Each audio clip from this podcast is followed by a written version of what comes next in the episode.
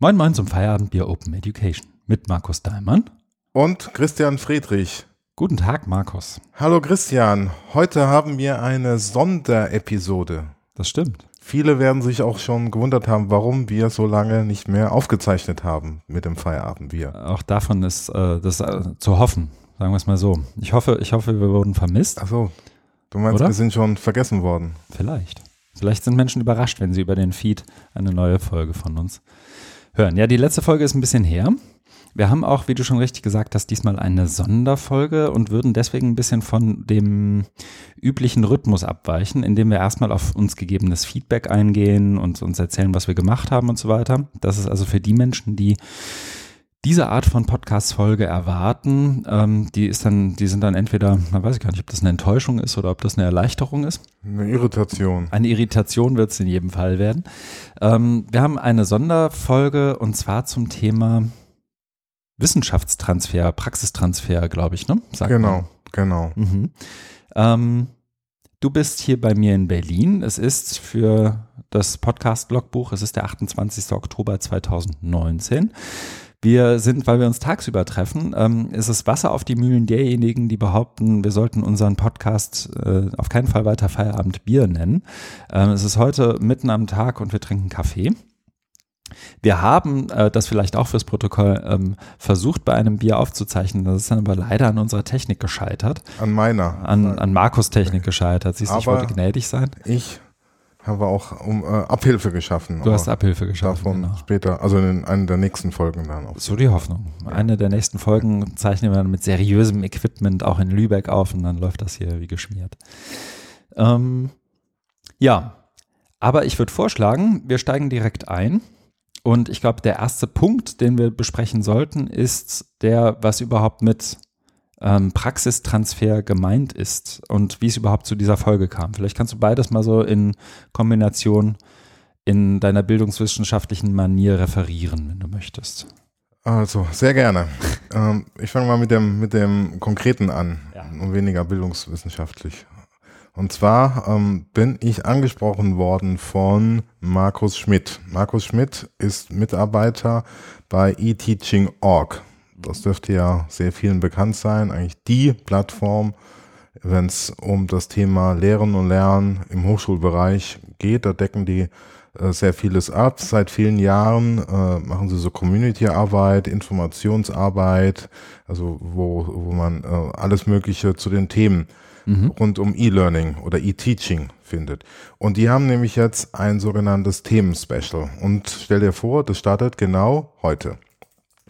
Wirklich äh, heute? Ja. Ja. Heute ab 28. Genau. Ah. Also wenn mir äh, die, der, der Link kommt natürlich in die Show Notes, aber wenn man ja. bei eTeaching.org guckt, äh, dann gibt es das Themen-Special äh, Praxistransfer. Ja. Wie geht das eigentlich? Ja. Und ähm, Themen-Special bei eTeaching.org meint ähm, immer, ähm, dass es also eine Vielfalt von Informationen, aber auch Möglichkeiten zum Austausch, zur Diskussion gibt. Mhm. Nämlich auch, glaube ja, etwas später, aber auch heute am Tag gibt es nämlich einen sogenannten Online-Event, mhm. wo ähm, äh, Menschen über das Thema auch diskutieren. Das wird mhm. dann moderiert. Äh, es gibt also Inputs, es geht immer so eine Stunde, es gibt so 10, 20-minütige Inputs und am Schluss nochmal die Möglichkeit zur Diskussion. Das läuft über Adobe Connect. Da kann man sich auch mal einbringen, mhm. Fragen stellen, die werden auch mal aufgegriffen. Mhm. Und ich bin darauf, ich kannte, ich wusste das gar nicht, dass, dass sie das planen, äh, aber ich bin schon im Vorfeld, ich, beziehungsweise wir, nämlich mit dem Podcast angesprochen worden, ähm, ob wir nicht auch etwas dazu beitragen. Also so in diesem Verständnis, ähm, eTeaching.org macht dieses Themenspecial und mhm. bündelt Ressourcen. Mhm. Also es, dieses Online-Event, was sie machen, ist von ihnen veranstaltet aber das heißt ja nicht, dass ähm, nicht nur andere Menschen dazu auf anderen Kanälen mit anderen Medien, so wie hier dieser Podcast, auch was dazu sagen ja. könnten. Und deswegen war dann also ähm, immer so ins Gespräch gekommen bei einer Veranstaltung, wie das wäre, dazu einen Podcast zu machen. Mhm. Und ähm, äh, Markus Schmidt hat dann äh, einige Episoden äh, unseres Podcasts Feierabendbier Open Education gehört und ich uns ein kann mich an der Stelle nur entschuldigen und, äh, und uns ein ein durchaus positives Feedback gegeben. Nein, äh, ich habe sie ja gerade auch vorhin nochmal zum Lesen gegeben.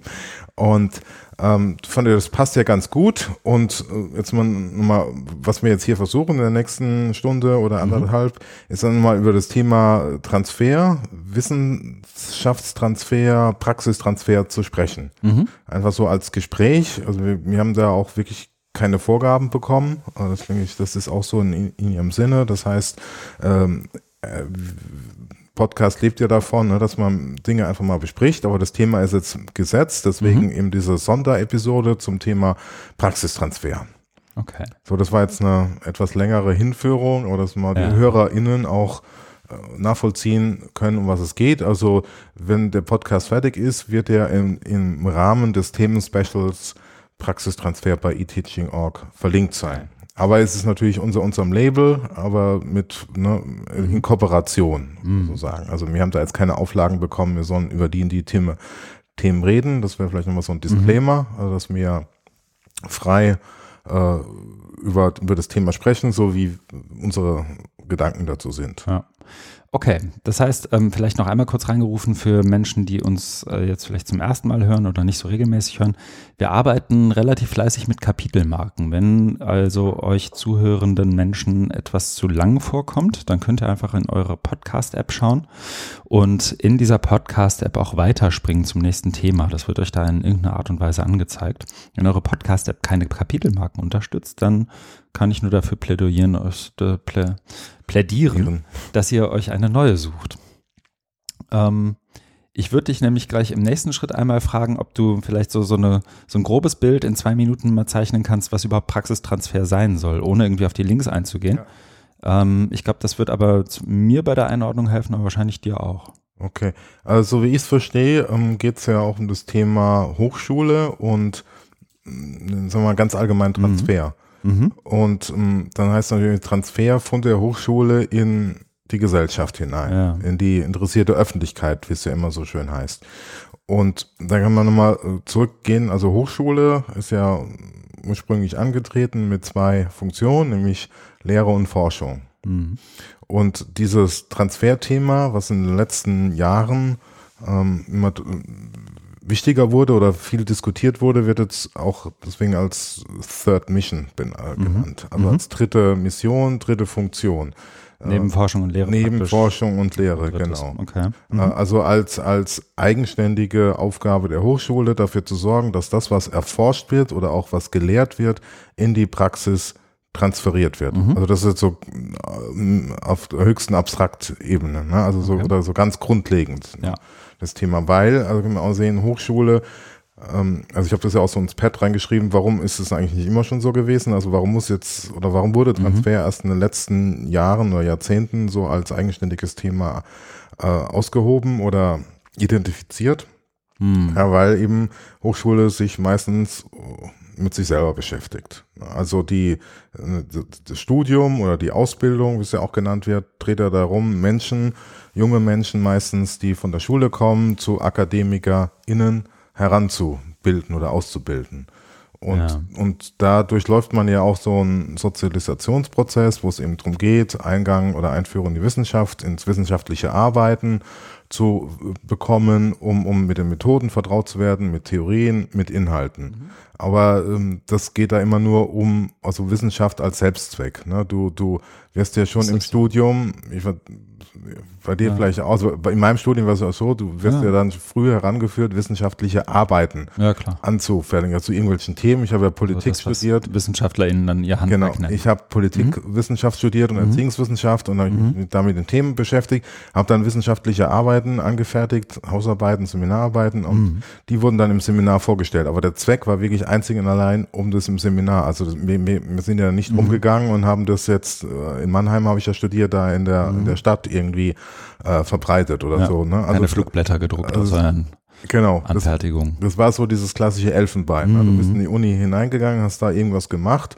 ähm, und Wobei der Untersuchungsgegenstand ja kein Hochschule, also das wird, glaube ich, oft Richtig, missverstanden. Ne? Genau, ne? Also so, wenn, wenn jemand wie du sich mit sozusagen seiner akademischen, seinem akademischen Stallgeruch hinstellt und sagt, Wissenschaft ist eigentlich nur um der Wissenschaft willen ja. da, dann meinst ja. du damit nicht, ähm, dass Wissenschaft sich auch nicht nur mit sich selbst beschäftigt, nein, als, als nein. zu untersuchendes. Das ist ein Ding, guter Punkt. Also es gibt natürlich ein Spezialfall, also Hochschulforschung, also wo Mhm. Wissen oder Wissenschaftsforschung, Wissenschaftsphilosophie, Wissens- Wissenschaftsgeschichte. Was wir gemacht haben, ist war ein Beispiel war so Leben in Mannheim. Das war wirklich ein, äh, damals ein sehr spannendes Thema, Mhm. wo wir auch Umfragen gemacht haben, so äh, die Stadt ähm, in verschiedenen Ver- Vierteln waren, Leute befragt haben, Interviews geführt haben, wie so die Lebenssituation ist. Das war schon eher soziologisch. Ne? Und dann wurden aber diese ähm, diese Themen wurden dann wissenschaftlich ne, begründet, ausgewertet, diskutiert, vorgestellt. Und wir sind dann nicht nur mal zu den Leuten ins Wohnzimmer gegangen, haben gesagt, so, wir haben jetzt das und das rausgefunden. Also wir waren ja mehrere während der Seminargruppe, sondern es wurde im Seminar ähm, besprochen. Äh, ich habe da eine Arbeit dazu geschrieben, irgendeine Note gekriegt und das war's dann. Ne? Aber also es war natürlich ein Thema von ziemlicher gesellschaftlicher Relevanz, aber ähm, der, Output war, ging wieder zurück ins System, ins Ja. Wissenschaftssystem und nicht in die Gesellschaft. Ja. Und genau das soll ja jetzt durch diese Third Mission äh, geändert werden, dass die, dies, was da produziert wird an Erkenntnissen oder an Methoden, dass das Eingang in die, in die Gesellschaft findet. Die breitere, die interessierte Öffentlichkeit. Und du beschreibst das ja jetzt ähm, als im Moment noch ein, so auf dieser abstrakten Ebene, ist als so ein eindirektionales Ding, ne? Ja. Also so, ähm, das, was die Wissenschaft macht, muss irgendwie in Gesellschaft abstrahlen, sozusagen. Ja. Aber es ist ja oft auch andersrum, ne? Also es ist ja, ich, so, ich habe die Third Mission, das mag irgendwie meine Lüneburg-Prägung sein, vielleicht Ja. liegt es auch daran, ähm, auch so verstanden, dass sozusagen auch das, was in Gesellschaft irgendwie passiert, dass sozusagen, wie soll ich sagen, dass die Grenzen von Hochschulcampus zum Beispiel oder von Akademia Ja. nicht nur in eine Richtung durchlässiger ja. werden, sondern eben auch in die andere, dass also Ja. Gesellschaft, Wirtschaft, äh, wer auch immer gerade Akteurinnen und Akteure in der Gesellschaft sind, in irgendeiner Art und Weise auch einen anderen Zugriff auf das haben, was in Wissenschaft passiert und da vielleicht auch die wissenschaftliche Arbeit ein Stück weit ein, ja, mitgestalten können oder aufladen können. Ja, ja, genau. Also es ist keine Einbahnstraße, Mhm. dass, äh, dass jetzt die Hochschule beschließt, ah, wir strahlen ins Außen die Gesellschaft, sondern sind natürlich sind Hochschulen keine Elfenbeintürme, ne, wie es immer genannt wird, sondern sind natürlich Hochschulen sind Teil der Gesellschaft und dadurch natürlich auch vielfältigen gesellschaftlichen Strömungen und Diskursen Mhm. unterworfen, ne, also Okay. denen ausgesetzt. Ja. Aber jetzt so nochmal noch mal Ja. bei dem Thema bleibend, wie organisiert Hochschule? Ähm, diesen, dieses Third Mission ähm, ist nämlich auch so, das schließt da an, was Mhm. du, was du gerade gesagt hast, dass nämlich äh, mit dem Zugriff, also dass dass sowas wie, gibt wie ähm, ein Seniorenstudium. Das, das hatte ich damals schon, als ich in den 90er, Ende der 90er studiert habe. Da war in Politikwissenschaft Thema Zeitgeschichte und da waren auf einmal sehr viele SeniorInnen Ja. im Hörsaal, ne? Ja. weil also Thema NS-Vergangenheit und so Also weiter. Ne? Und GasthörerInnen, Genau, aber, häufiger ja, mal, ja. aber ne, da, da hat man schon gemerkt, Mhm. oh, das, da gibt's ja noch andere, ne, die das, aber das war wirklich so ein bisschen exotisch, das war noch nicht so richtig systematisch. okay. Äh, andere Zielgruppe sind ja dann Kinder, ne, sowas wie Kinder, Universität, Sommeruni, solche Sommeruni, Sachen. Mhm. ne, also wo, aber wo die Hochschule das schon sehr definiert und bestimmt. Wir Ja. öffnen unsere heiligen Hallen und lassen euch jetzt mal für Ja. eine ausgewählte Zeit, ne, für eine Vorlesung oder äh, Sommerferien, Machen da, da, drei dran- Tage Special ja, für euch. ja, ja, Mhm. da daran äh, teilhaben. Das ist für dich Praxistransfer auch? Also das Nein, willst du da das- mit reinrechnen? Nee, nee. aber in die Third Mission insgesamt. Ja, also das ist Mhm. dieses, ich gehe jetzt mal vom Standpunkt der Hochschule Ja, aus. Wenn die Hochschule jetzt ähm, merkt oder es gab ja auch vielfältigen Druck von der Wirtschaft, von der Politik, Mhm. auch von der Gesellschaft allgemein, dass diese Erkenntnisse ähm, zu wenig in die Gesellschaft hinein transferiert werden. ja. sondern du bist ja auch ähm, abgeschlossen davon. Also es ist der, das Paradoxe ist ja, Wissenschaft heißt ja, ist immer äh, frei zugänglich. Ne? Das sind wir wieder bei unserem eigenen Thema Open Education oder Open Science. Aber wenn du es genau nimmst, ähm, was, was, was du für Möglichkeiten hast, ist irgendwelche Scientific Journals zu lesen. Dafür brauchst du aber wiederum ein hohes kulturelles Kapital, also Vorwissen, Vorbildung. Ne? Du musst diese Sozialisation, die ich vorhin beschrieben habe, ähm, durchlaufen haben, sonst bist du da abgehängt. ne? Du hattest keinen Zugang. Das, du, selbst wenn es Open Access ist, die Journals, ne, äh, steht da irgendwas in verschwurbelter Sprache mit, mit ähm, einer ganz besonderen Literaturgattung, nämlich Scientific Paper, wo du überhaupt keinen Anschluss findest. Mhm. Ne? Und, und das jetzt, ähm, also diesen, genau diesen Transfer, also wie, wie kann ich den Gegen- oder die, die Erkenntnisse, die, die Forschung der, der Öffentlichkeit zugänglicher machen. ja. Darum Das ist auch ein Punkt, den ich ja auch in meinen Notizen hatte. Ähm, oder der, der mir irgendwie relativ schnell, gerade aus unserer Perspektive, warum, warum sprechen wir jetzt über, Mhm. also warum sprechen ausgerechnet wir über Ja. sowas wie Praxistransfer? Weil Ja. unser Thema ja sonst eher Open Education, digitale Technologien im Bildungskontext, solche Sachen eher sind. Ähm, weil ich nämlich, mein, mein Eindruck nämlich auch der ist, wenn ich mir so angucke, was so die Third Mission Diskurse sind und die, die Menschen, die, die sich dazu unterhalten, dass es eben genau diese Frage von Zugang und Zugänglichkeit in der Unterscheidung auch ist. Ne? Also so dieses, ähm, du kannst vielleicht den Zugang zu deinen Erkenntnissen in irgendeiner Art und Weise über ein PDF zum Download in Sprech eines Scientific Journals irgendwie ja. ähm, machen ja. oder bereitstellen, aber das ist damit immer noch nicht äh, den Menschen, die es dann vielleicht in der, in der breiteren Gesellschaft interessiert, in irgendeiner Art und Weise zugänglich. Genau. Ne, und das war ja dann auch so, so habe ich das zumindest wahrgenommen, auch da wiederum meine Lüneburger Unisozialisierung vielleicht auch ein bisschen speziell. Ähm, wir waren, glaube ich, eine der, für eine kleine mittelständische Uni hatten wir eine ordentliche ähm, Kommunikations- und Presseabteilung, die auch versucht hat, in irgendeiner Art und Weise das, was in der Hochschule passiert, auf der Webseite irgendwie in Interviewformen, in anderen Formaten ja. immer mal zugänglich zu machen. Ja, aber das ist ein wirklich ein sehr guter Punkt und sehr wichtig mhm. zu unterscheiden, also zwischen Zugang und Zugänglichkeit, weil mhm. einmal gehst du halt wirklich von der Hochschule aus, sagt die Hochschule, die Hochschulleitung, beschließt, okay, jetzt müssen wir irgendwie Output in die Gesellschaft hinein mhm. transferieren. Ne? Dann kriegt da die Pressestelle einen Auftrag, ja, schreibt immer eine Pressemitteilung, dann macht mal, oder macht, oder Veranstaltungsmanagement macht mal irgendein Event. Aber, ja. aber die, äh, wer das, äh, das ist jetzt nur so eine These von mir, auch provokant, aber wen das betrifft, die, das ist dann so eine Blackbox, ne? Das ist die anonyme Masse, ne? So, ja, ja, so die, wie die interessierte Mas Öffentlichkeit wird genau. Ne? Mhm. Also ich weiß nicht, ob die dann, wie differenziert die da arbeiten. Also ja. wer könnte kommen, sondern es geht einfach darum, wir senden das jetzt aus. Das ist so wie bei Massenmedien, ne? Bei Zeit Zeitung und Fernsehen, ne, mhm. da bist du auch eine anonyme Masse. Und die versuchen halt, die haben schon irgendwie so eine Normalverteilungsannahme, aber im Prinzip ähm, geht es einfach hinaus an so eine anonyme Masse. Und das andere ja. wäre, also wenn du es mal von der anderen Seite betrachtest, nämlich von wirklich der Öffentlichkeit, mhm. wer ist das, ne, welche Personengruppen, welche mhm. Personas mhm. sind dahinter und dann auch zu gucken, was für Mediennutzungsgewohnheiten haben die. Weil es geht ja meistens vermittelt über Medien, über Pressemitteilung. Mhm. Deswegen ist, glaube ich, jetzt auch dieses ganze Thema Social Media so interessant für die Pressestellen, für die Hochschulen, weil auf Social Media sind sehr viele Menschen, ne, also auch Nicht-AkademikerInnen und da ist dann irgendwie so ein, so ein, so ein Kanal, ne, also wo mhm. du sagst, da könnte ich die auch, das ist ein blöder Spruch, abholen, wo sie stehen. Ja, ja, genau. Ich, ja. Äh, irgendwann und, führen wir für den Podcast nochmal ein Phrasenschwein ein. Genau, da müssen wir so ein mhm. Geräusch mal. Ja, so, äh, ja. Und, und dann geht es nämlich eben darum, dass du ähm, äh, diese, diese, diese Medien auch so mhm. reflektierst, ne? Also so eine, so ein, so ein Scientific Journal, ne? Hat ja, hat ja eine, ho eine hohe Hürde. Und das andere wäre, äh, anderer Begriff, Buzzword ist dann dieses niedrigschwellig oder barrierefrei ne? äh, Zugang. Barrierearm. Ne? Ja, genau. Ja. Also das ist ja auch eine, ist ja auch eine Dimension von Zugänglichkeit. Ne? Also wir, wir definieren Zugänglichkeit gerade über die, die, wie soll ich sagen, über die Sprachebene, die Kommunikationsebene ja. zu Beginn mal. Ne? Also so, wie formuliere ich überhaupt wissenschaftliche Erkenntnis, damit sie verstanden und irgendwie auch auf den eigenen Kontext bezogen wird.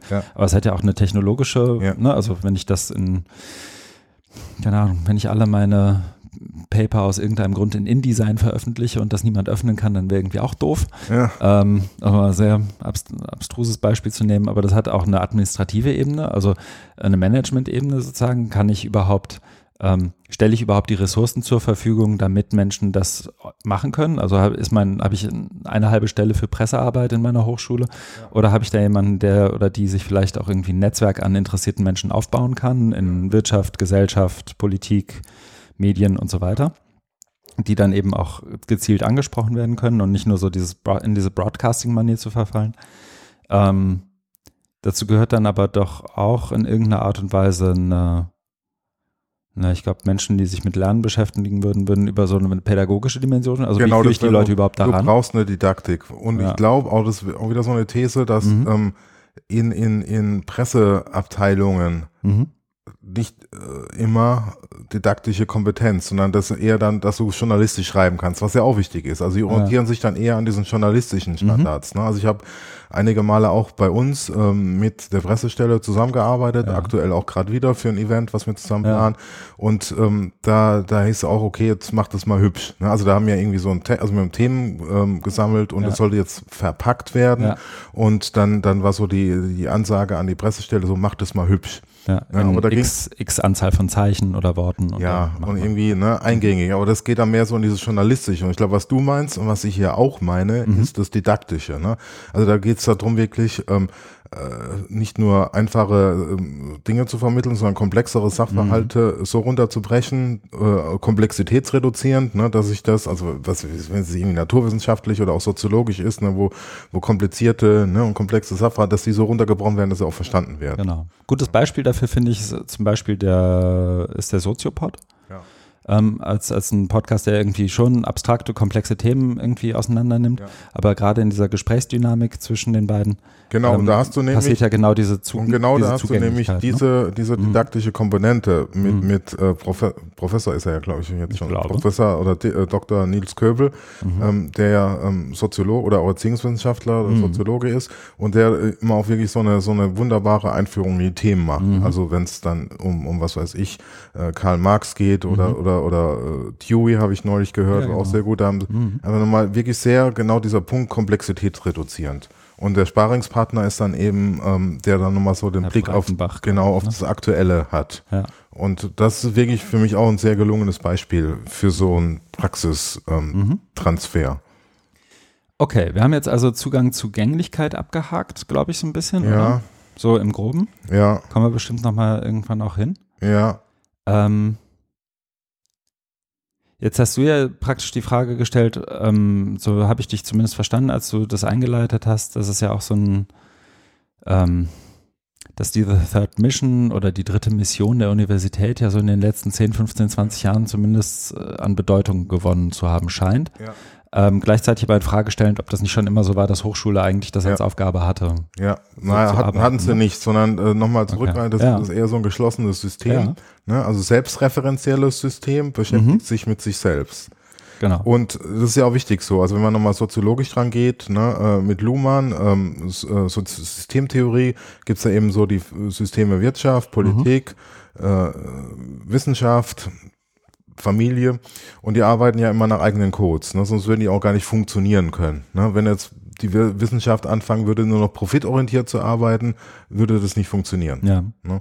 Und ähm, aber ich glaube, wo wir jetzt hinkommen könnten, wäre nach der Zugänglichkeit zu sowas wie Partizipation. Also wenn, ja. wenn du jetzt nämlich sagst, okay, ich erhöhe meine Zugänglichkeit oder Offenheit, ne, mhm. ähm, dass, dass die Leute ähm, dürfen jetzt lesen oder konsumieren oder, oder an Veranstaltungen teilnehmen. Ja. Aber der nächste logische Schritt in meiner Wahrnehmung ist ja dann, dass die Leute auch irgendwie auch mitmachen sollen, also mitdiskutieren können. Also wenn du deine Ergebnisse, Forschungsergebnisse, davon lebt ja Wissenschaft eigentlich auch immer, zur Diskussion stellst, dann mhm. brauchst du ja dafür auch wieder Formate, Partizipation mit ja. der, ne, mit der, mit der, mit der Gesellschaft. Ja, ähm, da stellt sich mir, also, wie soll ich sagen, die, was dabei, glaube ich, interessant ist oder aus meiner Sicht interessant ist, ist, ähm, äh, wie soll ich sagen, dazu, meine, meine kurze akademische Laufbahn hat sich unter anderem mit der Legitimität von Partizipationsverfahren auseinandergesetzt und der wahrgenommenen Legitimität so aus einer psychologischen Perspektive.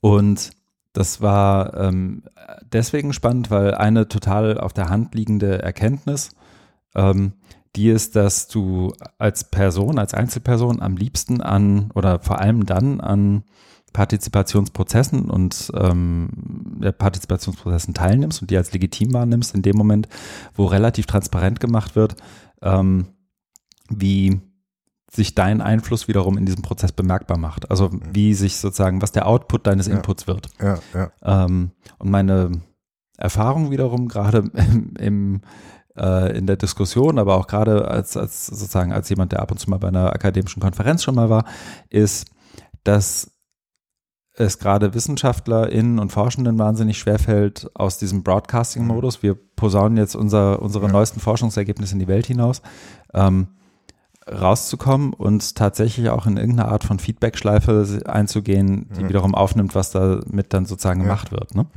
So in Bezug auf, auf Lernen und, und auch Hochschullehre kommt da dann auch, wie soll ich sagen, fällt mir ganz schnell so, so, ein, Still, so ein Stichwort in Richtung Service Learning auch ein. Also diese ähm, tatsächlich im sagen die, die Lehrveranstaltung in der Gesellschaft zu verankern und sie auch mit einem gesellschaftlichen Impact, einem Ziel in irgendeiner Art und Weise vielleicht sogar aufzuladen. Ja. Das war bei Forschung, glaube ich, ähm, da wird sozusagen die, die Unabhängigkeit der Forschung in meiner Wahrnehmung immer noch mal ein Stück weit höher gehangen bei den einzelnen Menschen, als es zum Beispiel in der Lehre wäre. Also Forschung soll ja neutral sein Ja. oder objektiv sein und, Ja, und ja, nachvollziehbar sein und nachprüfbar sein. und dann willst du ja, geht's ja eigentlich darum, äh, Störelemente rauszufiltern und nicht noch neue dazuzuholen. Ne?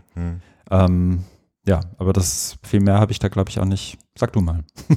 Also mal zum Thema Forschung. Ähm, also äh, gibt es ja auch sowas wie ähm, Citizen Science. Ne? Das ist ja Ja. auch so eine Strömung, die ähm, in den letzten Jahren, äh, können wir gleich auch mal ein paar Mhm. Link, Links dazu rein Mach ich. äh, hauen ähm, in die Show Notes.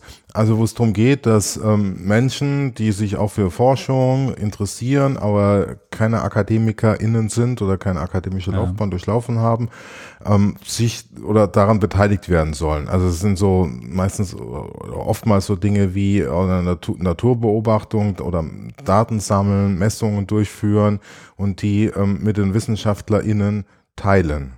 Na, also dass du, dass du äh, schon irgendwie das Gefühl hast, du bist das Teil, weil, weil dein Beitrag ist wichtig, wenn du jetzt, was weiß ich, Vogelbeobachtung machst, ne, oder, oder Temperaturbeobachtung, hier guckst, Klimawandel und so weiter, dass dann so suggeriert wird, dass deine Messung, die du jetzt hier in Berlin äh, durchführst von deiner Wohnung aus und dann irgendwo teilst oder ForscherInnen zur Verfügung stellst, dass die schon wichtig ist, ne, für das, für das Ergebnis. Aber natürlich, ähm, es ist ja auch ähm, die Beteiligung, dann beschränkt sich vielleicht auf diese, auf diese Verfahren und, und Messungen, also Messverfahren und Datensammeln, weil was du, was du vorhin gemeint hast mit, mit neutral, das ist ja gerade nicht, ne?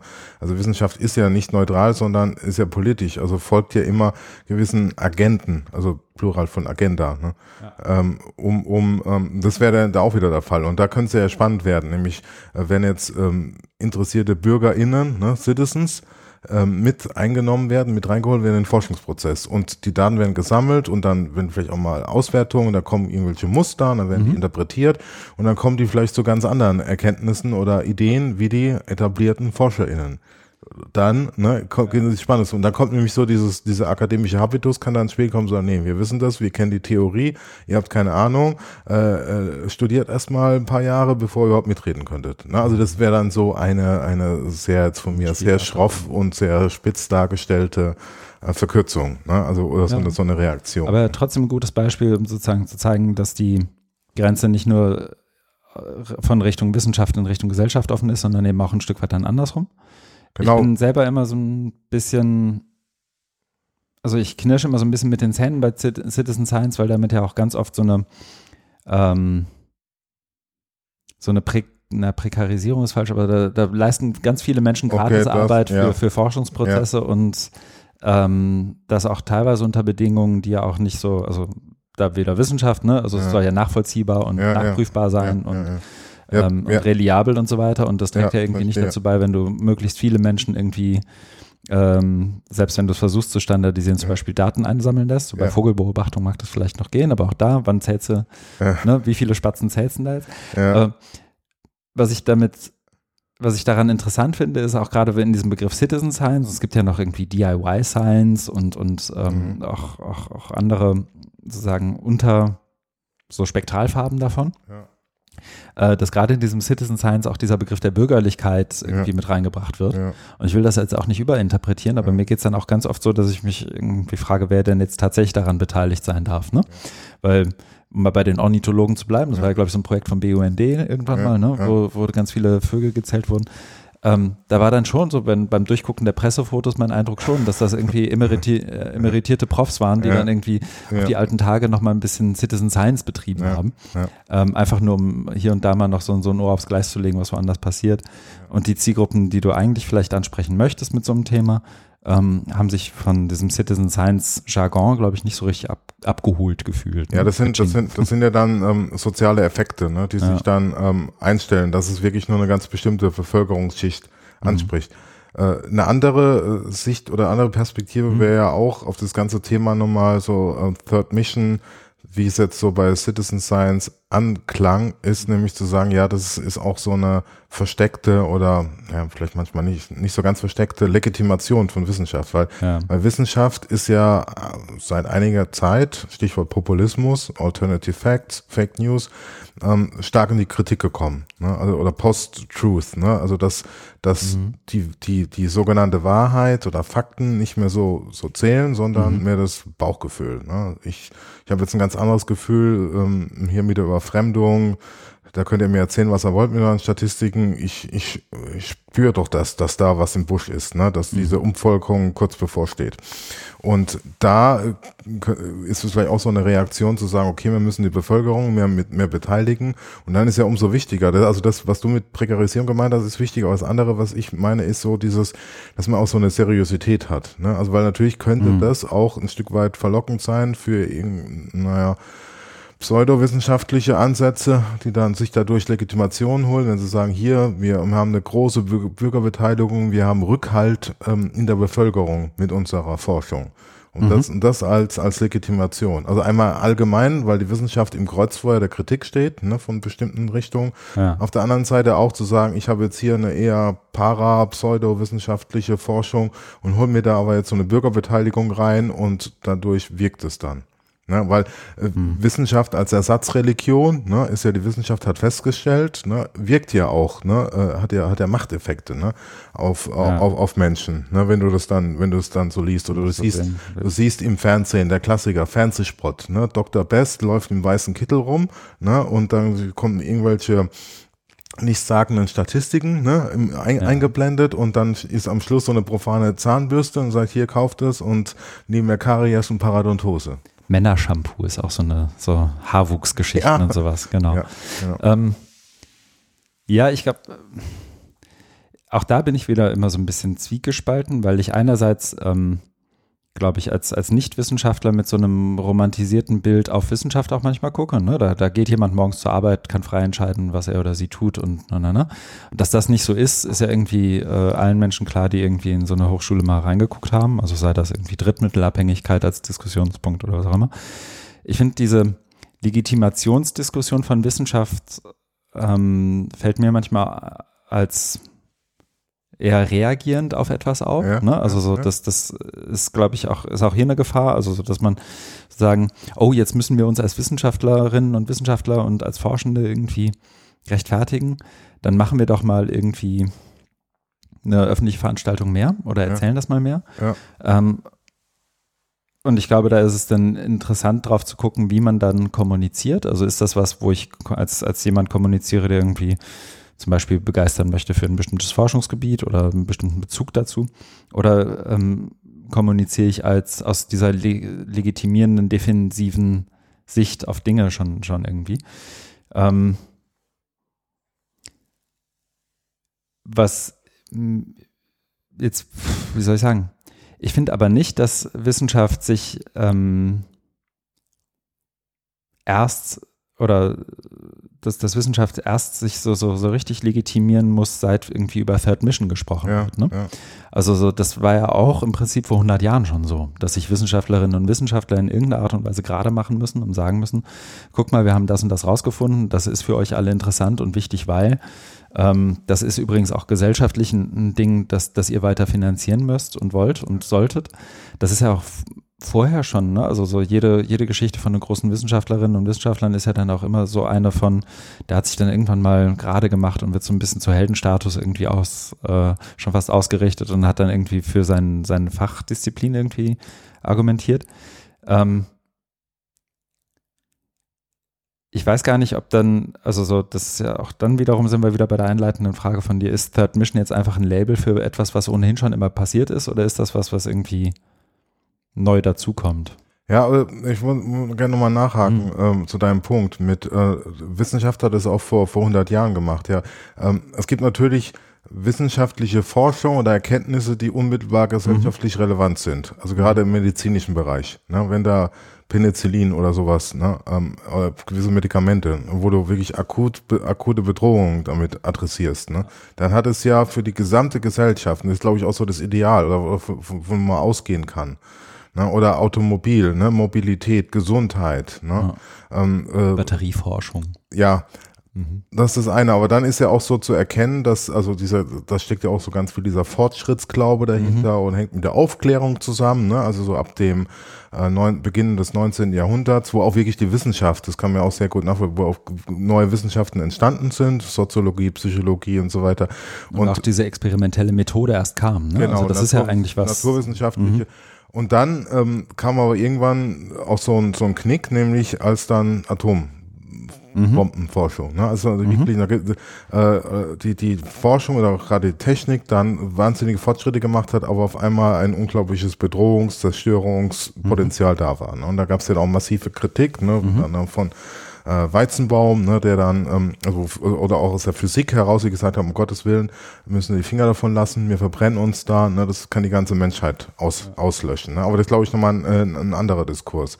Ne? Aber da ähm, also äh, da gibt's eben äh, gewisse Fächer, die sehr transferaffin sind oder relevant. Und da gibt's ja sowas wie die sogenannten Orchideenfächer, Literaturwissenschaft, Archäologie, äh, wo, wo mir gesagt, ja, was machst du das? Also Geistes, mhm. also Stichwort Geisteswissenschaft, da ist wieder diese Trennung zwischen Natur- und Geisteswissenschaft. Ja, was bringt das denn? Ne? Also schon, wenn du dann in deinem Freundes-, Familienkreis erzählst, du willst Erziehungswissenschaft und Politikwissenschaft, okay, bei Politik willst du Politiker werden. Äh, nein. Aber ne, dann, dann äh, was bringt das? Ne, da, da steckt es ja, schon so, dahinter. So ne? dieses, ich glaube, es ist auch oft, mir kommt das immer sehr vor als so, so eine westdeutsche Haltung auch so. Was, was kann der Junge denn damit verdienen? Warum macht er nicht was Richtiges? Ja, ne? also ist generell westlich. Also in den USA dann ja. die ganzen Humanities, ne? Das, das sind ja auch schwer in die Kritik geraten. Ne? Bis jetzt mhm. hier mit sowas wie Digitalisierung, Digital Humanities das nochmal aufblüht. Ja. Ja, ne, aber da fehlt eben so diese, ähm, diese Gesellschaft oder diese unmittelbare, man spricht da auch von Verwertbarkeit, aber das ist, glaube ich, nochmal ein anderer Begriff mhm. als Transfer. Ne? Mhm. Wo, wie gesagt, ich erforsche jetzt die neue Batterie, um, um hier ähm, Verbrennungsmotoren ne, äh, abzulösen, um, um eine umweltfreundlichere Fortbewegungsmethode zu erforschen, mhm. dann, dann, dann fliegt dir gleich dann noch ein Weltpreis zu. Ne?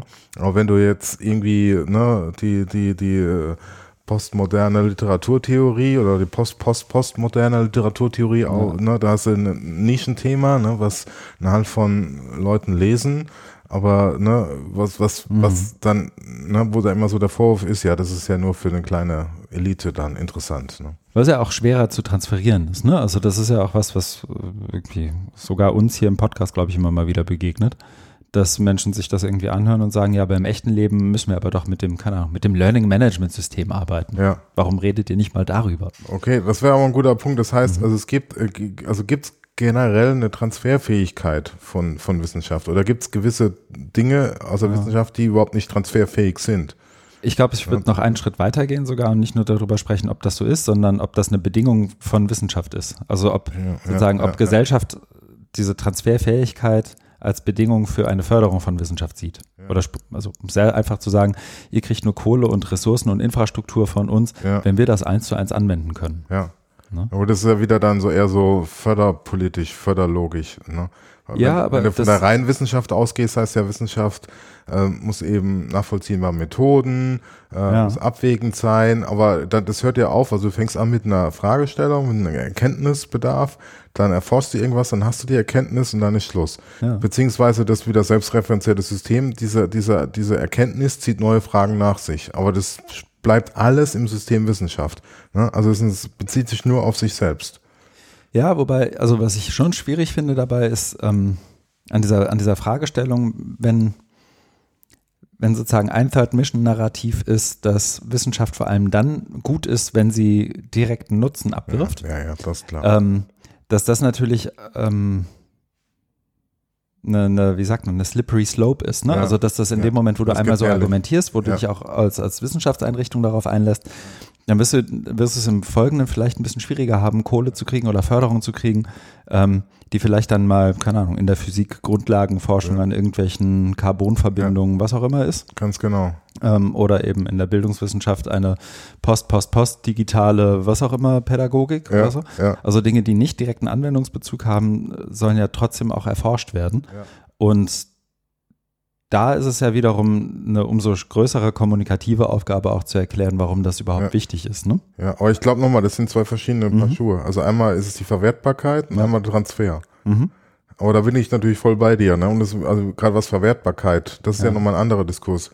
Aber was den betrifft, da hieß ja immer eine Geistes, also stehen ja die Geisteswissenschaften immer stark Ja. in der Kritik. Das Ja. seit Ja, Jahrzehnten. ja weil es nicht verwertbar ist. Genau, genau.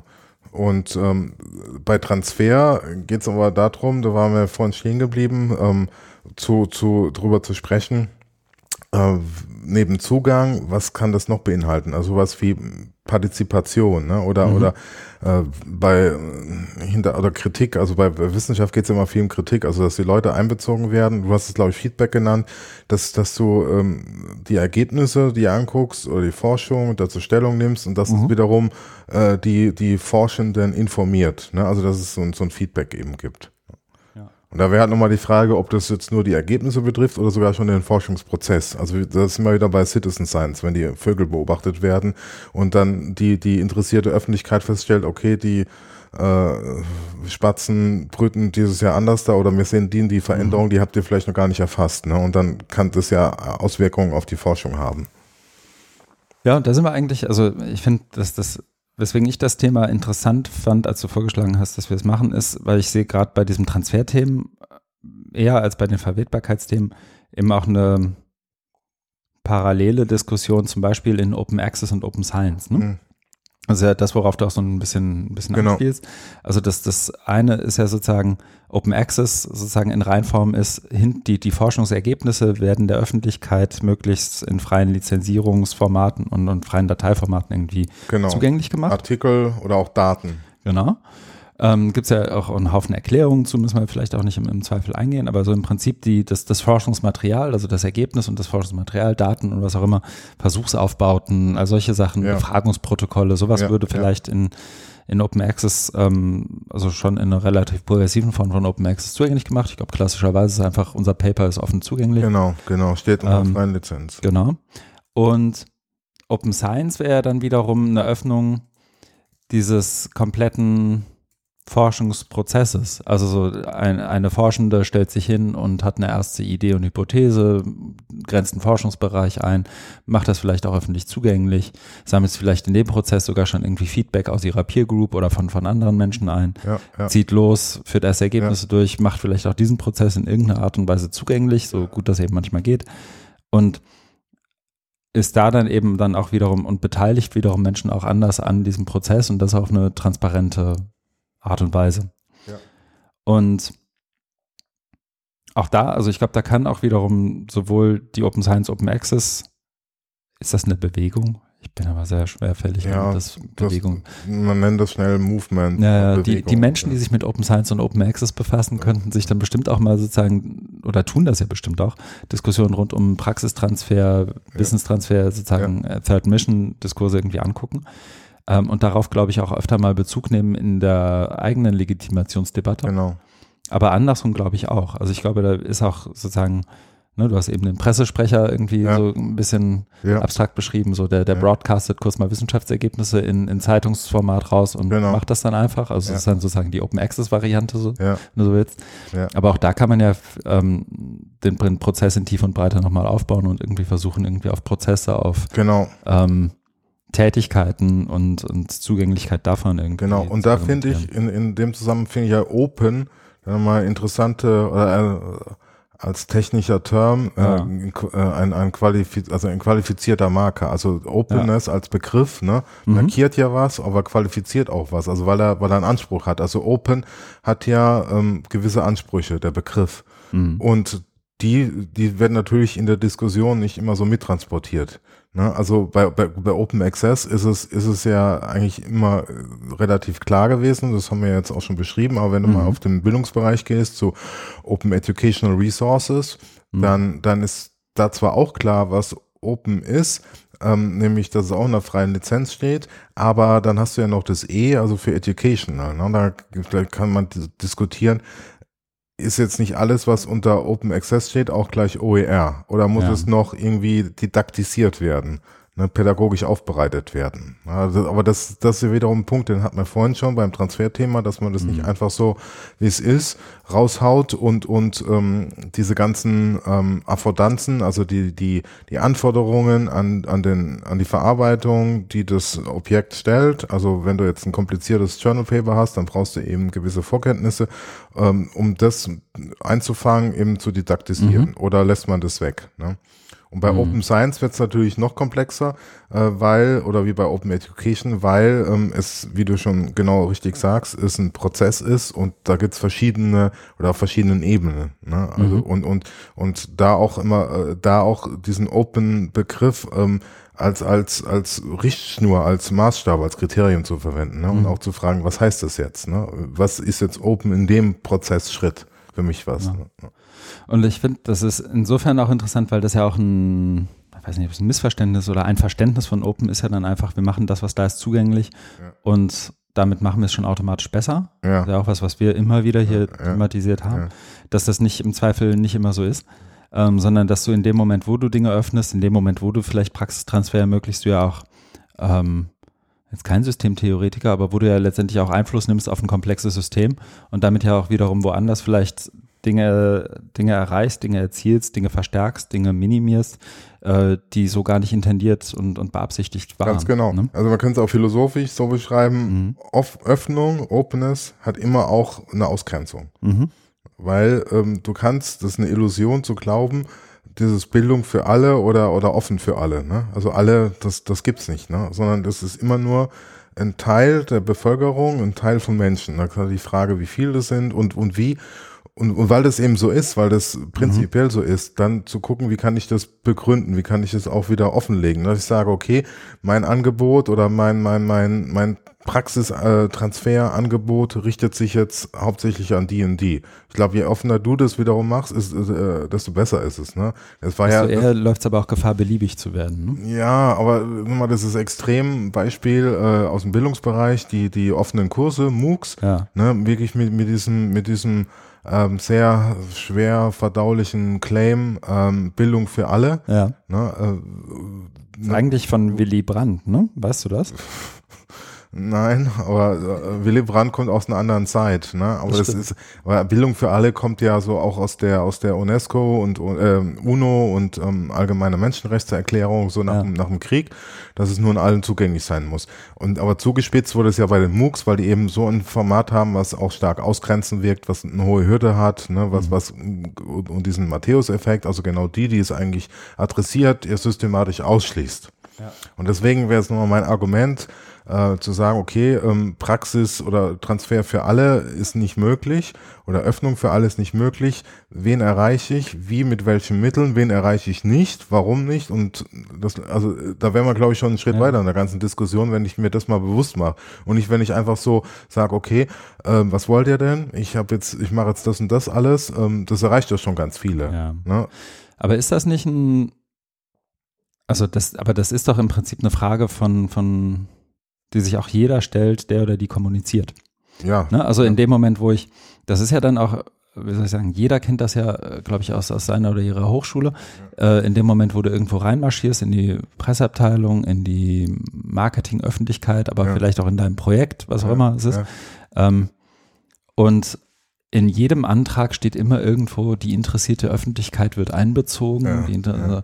Also dieses wahnsinnig ungerichtete, wer es interessiert, kommt halt vorbei und dann hast du hinterher einen Hörsaal mit einer Gastvorlesung an einem Freitagabend mit zwölf Leuten drin oder so. so Worst Case Szenario. Aber was dann ja letztendlich die Kunst ist, und das sprichst du ja dann auch an, ist sozusagen Wissens Wissenschaftskommunikation dann und vielleicht auch Transfer in der Art und Weise so zu gestalten, dass dann eben auch bestimmte Zielgruppen oder ja. Anspruchsgruppen angesprochen ja. werden können. Ja. Und sich auch angesprochen fühlen und sich auch ernst genommen fühlen, in der Einladung zu partizipieren. Also zum Teil gibt es ja schon, das hat man ja vorhin schon mit, mit SeniorInnen genau. oder Kinder. Also es ist mhm. natürlich sehr, sehr grobkörnig.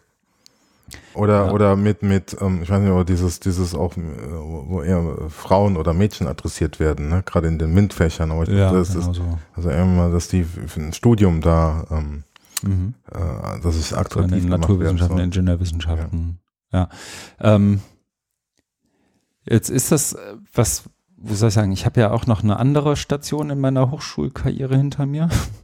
ähm, da war ich an der TU Hamburg, wenn auch nur ein paar Monate. Ich glaube neun, zehn, elf Monate, so um den Dreh. Also ein knappes Jahr. Ein knappes Jahr. Und was, glaube ich, wiederum Besucherinnen und Besuchern, aber auch mir damals schon extrem auffiel, ist sozusagen die Art und Weise, wie die TU sich auch strategisch versucht, in ihrer Umgebung zu irgendwie, wie soll ich sagen, als, als, als, als Knotenpunkt irgendwie auch darzustellen. Ne? Und das war, das merkst du daran, dass irgendwie sowas wie ähm, alles, was in irgendeiner Art und Weise mit Schifffahrt zu tun hat, irgendwie in Hamburg eine große Rolle spielt. Also sowas wie Schiffbau, aber auch sowas wie ähm, diese, die, die, die Berufe, die letztendlich so, die im Ausbildungsberuf und Jargon vielleicht große Einzelhandelskaufmann, also so International Business Zeugs irgendwie spielt Aha. dann eine Rolle. Da spielt aber, aber auch auf einmal sowas wie ähm, ja, Flugzeugbau eine Rolle Ja, zum Beispiel, ja, also so mit Airbus nebenan und dem ganzen. Kram. Ähm, ist das schon eine Form von Transfer oder ist das einfach nur opportun, weil um die Ecke liegen halt die großen Unternehmen, die dann irgendwie, die Hapag-Lloyds und Airbus dieser Welt, die dann irgendwie Interesse an dem haben? Ja, ist ein interessanter Punkt. Also ich würde es auch eher so tendenziell in die Richtung Kooperation, ne? strategische Mhm. Partnerschaften in der Region. Ja. Was aber wiederum auch für viele Hochschulen mittlerweile auch äh, ganz wichtig ist. Das habe ich auch äh, immer mal wieder in verschiedenen Zusammenhängen erlebt, ne? dass das dann Mhm. Hochschulen, die äh, in einer gewissen Region sind, da ähm, jetzt stark Wert drauf legen, genau in dieser in dieser Region. Aber das wäre auch nochmal äh, interessant für das Thema Bergbau-Unis. und ja, so, genau. ne, ja. Aber es wäre interessant für das Thema Transfer. Ne? Also Mhm. ähm, einmal hast du nämlich, genau wie du Bergbau-Unis, hast du ja schon Natur gegeben, ne? die, die Strukturen, weil Mhm. der Bergbau ist oder Hamburg liegt an der Elbe und Nordsee. Aber ich habe auch so den Eindruck, dass mehrere Hochschulen jetzt hergehen und die Region erst zu erschließen und dann genau diesen Claim Bergbau, äh, Meer und, und Segeln und Schiffbau zu besetzen. Mhm. Ne? Und das geht ja schon in Richtung Transfer. Ne? Aber es, es hat aber sehr stark was Strategisches. Also es geht von der äh, Universität aus ne? oder von der Hochschule aus, sagen, okay, wir essen bei uns hier in der Region. Wie können wir die anziehen? Ne? Wie können wir mit denen eben eine strategische Partnerschaft? Und Mhm. das ist, also es ist schon Transfer, aber es ist, glaube ich, nicht das Transfer, was man, was wir im bisherigen Teil hatten, sondern es geht eher darum, die Hochschule stärker zu machen, also auch wieder die Kritik, ne? äh, was ihr, also die andere Kritik ist ja sehr stark, ähm, neben dieser Forschung ähm, ähm, generell oder Wissenschafts ähm, Desinteresse oder, oder Kritik an der Wissenschaft generell ist ja sowas wie, was die Hochschulen produzieren, nicht nur an Forschung, sondern an Menschen, also an Studierenden, wenn die hinten rauskommen, das ist überhaupt gar nicht relevant für den Arbeitsmarkt. Die sind ja unfähig. Ne? Sie müssen ja erstmal wieder, wenn sie in Unternehmen reinkommen, ongeboardet werden und, und da ne, in den Prozess, die können ja nicht, wenn die reinkommen, sofort mitlaufen, sondern müssen da erst wieder Dann erstmal ein Praktikum. ja, brauchen erstmal ein Praktikum. Ne? Und ich glaube, um das zu adressieren, kommt es jetzt zu diesen strategischen Partnerschaften, dass man guckt, okay, welche, weil, weil äh, viele sind, Studierenden sind dann eher auch äh, lokal oder regional ansässig. Das heißt, die werden nach dem Studium da in der Region bleiben, dort Arbeitsplätze suchen. Und um da das so ein bisschen äh, besser zu, zu, ja, zu adressieren, was gibt's denn da für Möglichkeiten? Baut man sich diese strategischen Partnerschaften auf? Ja. Aber ich würde ja jetzt schon sagen, dass ähm, zumindest so eine bestehende Kooperation, sei das mit einem Wirtschaftsunternehmen, sei das mit einer, keine Ahnung, einer NGO, die sich mit einem bestimmten Thema befasst, Ja. ähm, dass diese Art von Öffnung von Hochschule für eine Art von Kooperation, die so vor vielleicht ein paar Jahrzehnten noch nicht üblich war, dass die ja schon auch dafür sorgt, dass äh, Menschen nochmal anders gezwungen sind, über Transfer nachzudenken. Ja, ne? ja, also ja, dass. Kooperation sozusagen wie so ein ähm, Enabler von, von Transfer auch ist oder zumindest ein, Richtig. eine Befeuerung in irgendeiner Art und Weise darstellt, weil du ja zumindest dann mal gezwungen bist, keine Ahnung, nehmen wir mal Airbus, wobei Airbus vielleicht akademisch und bürokratisch genug, dass sie mit Hochschuljargon klarkommen, aber irgendein anderes, irgendeine andere Organisation außerhalb von Hochschule. Du bist ja dann als Wissenschaftlerin immer auch gezwungen, so zu kommunizieren, dass das die außerhalb verstehen in dem Moment, wo du in dieser Kooperation arbeitest, sonst funktioniert die Kooperation nicht. Genau. Oder ist es so, dass du als Hochschule sagst, juhu, jetzt haben wir eine Kooperation Mhm. mit ähm, Partner XY, machen wir doch mal eine öffentlichkeitswirksame Veranstaltung. Mit Flugzeugen und Schiffen. Ja. Ja. Nee, aber weil das, Mhm. das, das zieht einfach, ne? Weil also du bist, du bist, bist auch wieder Phrasenschweinalarm, du bist breiter aufgestellt. Oh, das ist aber wirklich tief. Ich, hab, ja. ja ich hau heute wieder ein paar raus. Ja. Äh, aber ne, es gab nochmal also Stichwort Legitimation, dass du ähm, äh, äh, zwar das machst, um, um mhm. für dich, also einmal diese, also gerade im Wirtschaftsbereich, bei NGO kannst du mal, ne, also wenn es eher so in diesen sozialen Bereich gehst oder gesellschaftliche Verantwortung und was anderes, mhm. aber Wirtschaft ist es wirklich so, ne, guckst, dass du dann da mit denen eine strategische Partnerschaft hast und verkaufst es dann eben, äh, kannst besser verkaufen als Transfer, indem du dann, indem du da, ähm, mhm. was weiß ich, ähm, eine, eine öffentliche Vorlesungsreihe machst, ne, für die, für die interessierte Öffentlichkeit am Freitagabend wo dann hoffentlich mehr als zwölf Leute kommen. Aber wenn dann, ne, gut, ist so ganz da, dann hast du dann eben die, die Referentinnen nicht nur von deiner Hochschule, von irgendeinem Fachbereich, ne, wo wiederum nur eine Handvoll kennst, sondern du hast hier Airbus Sales Manager, keine Ahnung. Oder, mhm. ne? Okay. Ich kenne es noch aus einem anderen Kontext so ein bisschen. Ähm, ist, glaube ich, aber auch ähnlich. Nämlich in, in gerade diesem ganzen Management-Consulting-Kontext. Okay.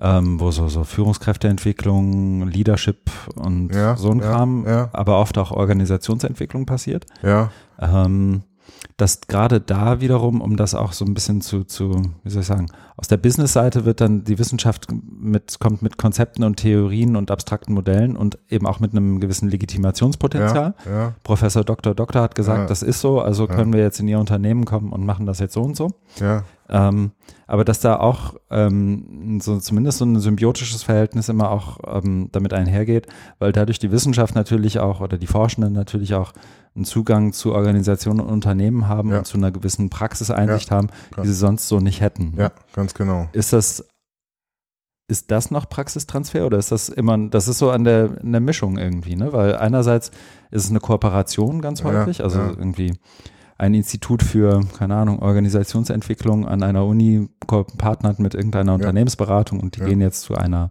keine Ahnung, mittelständischen Bank und ja. machen da was. Ja. Ähm, aber das ist ja gleichzeitig auch ein Stück weit Praxistransfer, weil sozusagen Forschungsergebnisse in die Praxis kommen. Ne? wenn auch nicht, wenn auch nicht für die breite Öffentlichkeit, sondern sehr zugeschnitten auf einen bestimmten Bereich oder einen bestimmten Teil von Gesellschaft sozusagen. Genau. Äh, würde ich auch so sehen. Äh, also es läuft unter, unter diesem Mantel oder vielleicht sagen Deckmantel, ne? also dieser äh, Kooperation. Und da mhm. hast du, glaube ich, auch nochmal ganz gut dieses ähm, bidirektionale. Also dass, mhm. dass du nicht nur hier der Professor Doktor sagt jetzt hier die Management-Methode ähm, XY ist der, ist der neueste Scheiß, sondern du gehst ja in die Bank und aus der Bank heraus gewinnst mhm. du ja. Ne? Also wenn du schlau bist, dann nimmst du diese Bank ähm, Erfahrung und ähm, äh, informierst damit deine mhm. Theoriebildung. Also ne, nutzt es, um, um deine Theorie weiterzuentwickeln. Mhm. Damit, weil da ist ja immer genau, also bist du wieder sehr stark bei dieser Ver Verwertbarkeit, weil das grenzt ja auf einen ganz klar abge äh, eingegrenzten Gegenstand, ne? Also Prozesse bei der Bank genau. oder so. Genau, und für den, für den Kunden und letztendlich auch für diese, in dem Fall die Unternehmensberatung, bist du ja als Hochschule und als Forschender nur interessant in dem Moment, wo du wo das eben auch verwertbar ist. Ne? Also das ist dann eigentlich noch was anderes als dieser Transfer.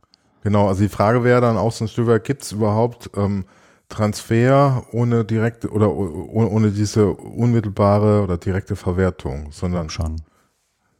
Also du, also wenn ich ja. dann nochmal biografisch nachfragen, du warst ja heute schon so, ne, du hast in deiner Station, ja. du arbeitest ja aktuell bei äh, ich arbeite bei Wikimedia, genau. der Gesellschaft zur Förderung des Das war jetzt so und selbstständig. Also ich bin ja da. Ja, aber, aber, aber äh, die, diese, Wiki, diese Wikimedia-Sache. Ja, ne? die Wikimedia-Sache. Vielleicht könnte man das nochmal so ein, so ein brachial-Segway. Ja, also ich glaube, ich habe äh, ich hab noch einen Punkt, aber lass uns da gerne den Brachial-Segway auch nochmal nutzen. Oh, schade, eigentlich haben wir schon einen Episodentitel mit Praxistransfer, aber Brachial-Segway müssen wir uns merken. Ja. Ähm, ich wollte sagen, dass ich schon auch glaube, dass Praxistransfer oder Wissenschaftstransfer, Praxistransfer vielleicht nicht, aber Transfer von Wissenschaft und ins, damit dann vielleicht eher gemeint als Wissenschaftskommunikation auch möglich ist ohne Verwertbarkeit. Ne? Also so die, wir haben ein schwarzes Loch fotografiert Nummer oder wir haben, guck mal, wie, wie geil das ist, was wir gerade über den Marianengraben rausgefunden haben, oder? Ne, also da sind ja ganz oft Sachen, die, gerade die Sachen, die sind nicht, die es nicht direkt in irgendeinen industriellen Ablauf schaffen oder in irgendeine Art von Organisationsablauf in, in, in Gesellschaft, ähm, sind ja ganz oft die, die das größte Faszinosum irgendwie Richtig. sind. Ne? Presse. Und das ist ja dann schon auch, ja, was ja. das dann aber schon ist, ist ähm, vielleicht nicht Praxistransfer, aber Wissenschaftstransfer, weil dann gibt es auf einmal ähm, Forscherinnen und Forschern die Chance, über ihre Praxis zu sprechen und die können auf einmal darüber sprechen, wie haben wir es denn gemacht und wieso ist es jetzt wichtig, dass wir das tun und was erfahren wir, welches Forschungsfeld ermöglicht das jetzt vielleicht dadurch oder welchen, welche Fragen können wir jetzt Ja, anders stellen und nochmal irgendwie hinterfragen und was Ja. der Erkenntnisgewinn Ja. und hm, hm, hm. Und das ist ja noch sozusagen, ohne dass du dann, ohne dass VW hinterher irgendwie bessere Batterien oder Getriebe baut. Ähm, um jetzt mal zum, den Punkt wollte ich nur schnell machen und um jetzt Ja, mal ja, diesen ja. Segway zu machen zu dem, was Wikimedia tut oder was ich bei Wikimedia tue. Denn da ich, ich glaube, einen Großteil dessen haben wir schon gemacht, indem wir darüber gesprochen haben, was so Beziehungen zu Openness sind. Ja. Ähm, weiß nicht, ob dir was Konkretes vorschwebt, aber das, was, was wir da ja letztendlich auch Es tun. geht, oder- also mir schwebt Ja. eher so dieses Soziale, also das, Mhm. das ist eher Gesellschaft, also nicht industriell verwertbar, Mhm. sondern ne, Okay, verstehe. Also Gesellschaft nicht nur als Wirtschaft zu verstehen. Demokratie oder, Ja. oder, oder, oder Beteiligung an der Ja. Wikipedia, ne, als, als Demokratisierungsprozess, weil Ja. ähm, Bildung Ja, oder Wissen frei zugänglich ist, ne, nicht kommerziell. Ja, ich glaube, da werden ja auch viele Sachen, wie soll ich sagen, auch Wikimedia lädt da manchmal in der Kommunikation nach außen Dinge ein bisschen stärker so auf, als ich das persönlich vielleicht täte. Ja. Ähm, ja, überlegen, wie ich das jetzt vorsichtig formuliere. Oha. Aber da wird ja raus. ganz oft die, äh, nee, auf keinen Fall, aber sowas wie zum Beispiel die Demokratisierung von, von Wissensteilhabe in der Wikipedia ist natürlich einerseits da, andererseits musst du natürlich auch immer die Frage stellen, Demokratisierung für wen? Und wer darf da jetzt und wer darf nicht und wer macht da mit und wer nicht? Und das ist, glaube ich, schon eine Frage, die wir bei Wikimedia uns in rauen Mengen stellen. Ähm, und von der wir uns wünschen würde, dass sich die ein oder anderen Community-Mitglieder in- insbesondere in den Wiki-Projekten diese Fragen nochmal öfter stellen würden und da vielleicht auch mal andere Antworten zu finden würden. Ähm, der Transfer ist aber insofern interessant, weil wir ja sozusagen als gesellschaftlicher Akteur, als NGO, als eingetragener Verein mit irgendwie 120, 130 Mitarbeiterinnen und Mitarbeitern in Berlin irgendwie auch darauf angewiesen sind, dass das, was wir tun, wiederum auch von Wissenschaft irgendwie informiert wird. Ne? Mhm. Also wir können uns nur schwer zu bestimmten Openness-Konzepten verhalten, wenn wir nicht mit Wissenschaftlerinnen und Wissenschaftlern und PraktikerInnen irgendwie unterwegs sind und mit denen in irgendeiner Art und Weise auch inhaltlich in den Austausch gehen und beschreiben, wie wir Dinge sehen, wie die Dinge sehen und wir dann hinterher hoffentlich zu sowas wie einer Synthese kommen und, ähm, und zu einer Position kommen, die wiederum auch unsere, unsere Haltung irgendwie verbessert oder Ja. unser Verständnis von etwas verbessert oder unseren Ja. Impact vielleicht verbessert. Mhm.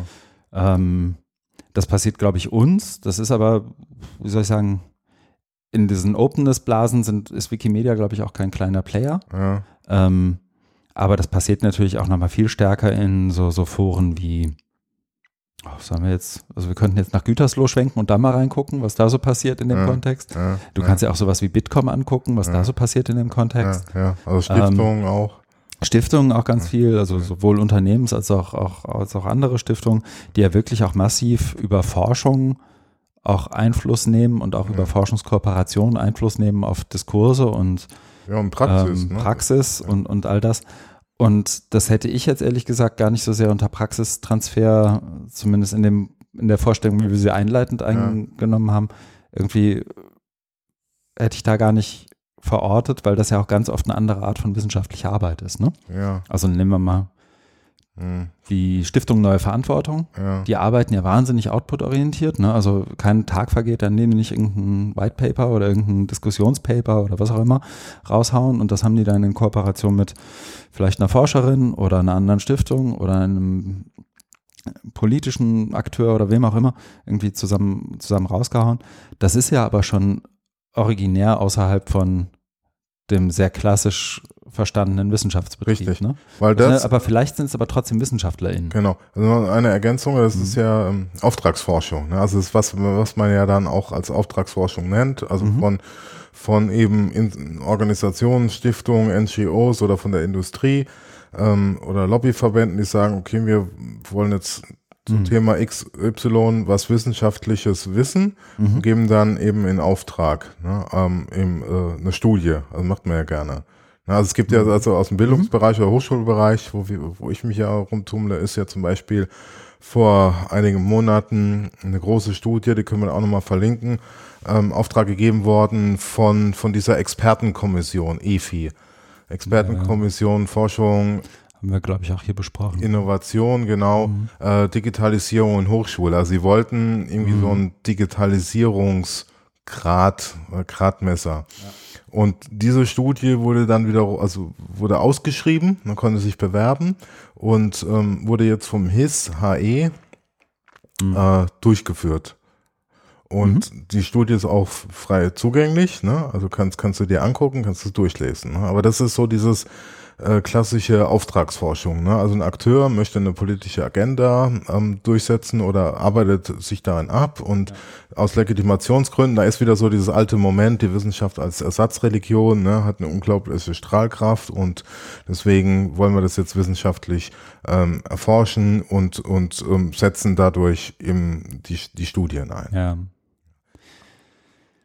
Und da ist ja dann das, was du auch, ähm, wie soll ich sagen, gest erkennbaren Gestaltungswillen immer nennst, ähm, ja. auch dann irgendwie erkennbar. Ne? Also ich verlinke das hier jetzt gerade nochmal. Ich Ja. habe jetzt spontan die Seite beim, ha beim Hochschulforum gefunden, Ja. wo wir Ja. wo vier Menschen, unter anderem mich, auch Stellung genommen hatten. Ah, okay, dann, Ähm, dann Ne, das muss ich natürlich hier promoten. ja, auf jeden ähm, Fall. Dann verlinkt es gerne. Habe ich jetzt mal reingehauen. Ähm, das ist aber nach meinem Verständnis dann, das hat eigentlich wenig mit Praxistransfer zu tun. Also das Richtig. würde ich davon abgrenzen. Ne? Auf Also ich, jeden hab- Fall. ich würde so die, die, ja, was sag du mal. Genau, das wäre so mal für mich ähm, mal die Überleitung. Ähm, Mhm.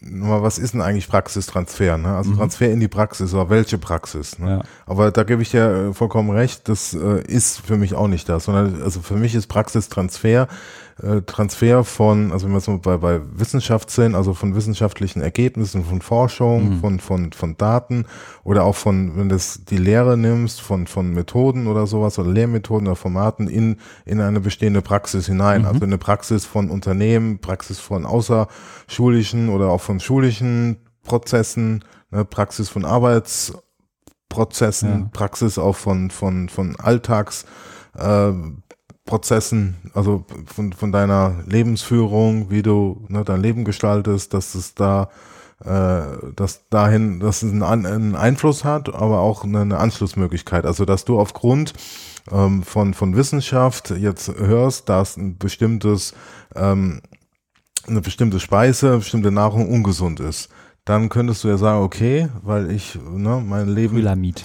Ja, genau. Ne? Weil ich mein Leben so eigentlich gestalten will, um gesund zu leben, esse ich das jetzt nicht mehr. Ne?